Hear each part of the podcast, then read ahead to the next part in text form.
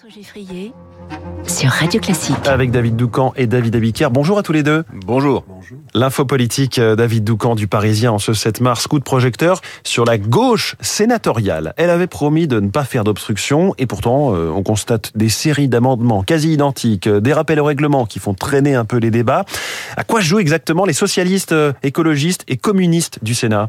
Un jeu de dupes. Leur euh, posture n'a bien entendu rien à voir avec le spectacle navrant offert par les insoumis à l'Assemblée nationale, mais la stratégie a quelque chose de similaire avec cet objectif, retarder autant que possible l'adoption de l'article 7 afin euh, qu'elle ne vienne pas percuter la mobilisation dans la rue. Alors les socialistes notamment ont joué à l'obstruction, euh, pas effrontément et sans vergogne comme l'a fait LFI au Palais Bourbon, mais mollement, juste assez pour gagner un peu de temps et tout cela relève en réalité de la mise en scène, euh, parfois assez mal jouée d'ailleurs, car sachez que tout a été négocié en amont avec Gérard Larcher, Patrick Caner et ses homologues des deux autres groupes de gauche ont obtenu un accord auprès du président du Sénat, euh, faire passer l'article 7 après la fameuse journée du 7 mars, en échange de quoi euh, la gauche s'engage à faciliter l'examen du reste de la réforme pour rendre possible un vote sur l'ensemble du texte avant euh, la date butoir du 12 mars à minuit. C'est un gentleman's agreement euh, dans le plus pur style du Sénat. Donc le report de l'âge légal à 64 ans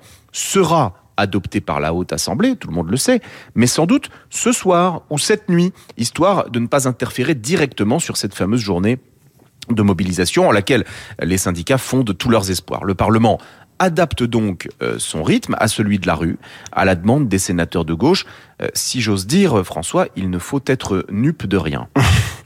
Les socialistes du Sénat, David, ont pourtant toujours dénoncé la NUP, justement, comme un, système de soumission aux insoumis. Oui, mais en septembre prochain, il y a des élections sénatoriales. La moitié des sénateurs remettent leur siège en jeu. Et croyez-moi, euh, c'est mieux d'être investi par son parti si on veut être réélu. Or, le PS Europe Écologie Les Verts et le Parti communiste sont bel et bien partie prenante de la NUP. Alors peut-être que les sénateurs ne sont pas d'accord avec les orientations stratégiques prises par leur parti, mais en attendant, ils ont besoin des investitures. Les voilà donc coincés, obligés d'envoyer un double message, indépendant de la NUP, mais pas trop quand même. Euh, le problème des doubles messages, François, c'est que le plus souvent, personne n'y comprend rien. Et on a tout compris grâce à vous. Merci David Doucan, l'info politique. Les titres de la presse avec vous, David Abiker, le pire et le meilleur pour l'économie française. Commençons par le pire, c'est la grève. Mardi noir, titre le bien public, dure semaine en vue, annonce le Parisien aujourd'hui en France. La France à l'arrêt estime la croix alors que c'est faux. Il y a plein de gens qui n'arrêtent pas dans le secteur privé et probablement dans les hôpitaux aussi. Pour le Figaro, les syndicats jouent leur Une pression maximale sur l'exécutif estime pour sa part le midi libre. Voilà pour le pire de l'économie française. Pour le meilleur, bien, il faut compter sur les chefs étoilés distingués hier par le guide Michelin qui font la une de nombreux journaux et la fierté de leur économie régionale. Trois nouveaux étoilés en Alsace, titre les dernières nouvelles d'Alsace. C'est de deux pour le chef Cédric Burtin en Saône-et-Loire. C'est le journal de Saône-et-Loire. Une étoile dans le ciel de la Ciotat à la une de la Provence pour les époux Chimatani.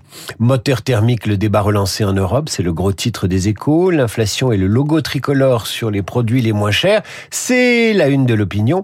Enfin, Simone Veil à la une du gros magazine Légende. Simone Veil, à la veille du 8 mars, c'est bien joué pour Légende. Merci David Abiker, à tout à l'heure, 8h30 et bonjour Renaud Blanc. Bonjour François. La matinale continue avec vous, quel est le programme? Premier invité du 739h, François Gémen, il est, vous le savez, membre du GIEC. François Gémen pour évoquer les déplacés climatiques avec ce chiffre hein, qui fait beaucoup parler depuis euh, quelques jours. Un Américain sur 100 en 2022 a dû fuir son logement en raison d'une catastrophe climatique ou naturelle, soit plus de 3 millions de personnes. François Gémen, juste après euh, le journal de Charles Bonner, 8h05, nous serons en ligne avec euh, Marc Chassillan, ingénieur et expert en système d'armes, l'Europe et l'économie de guerre.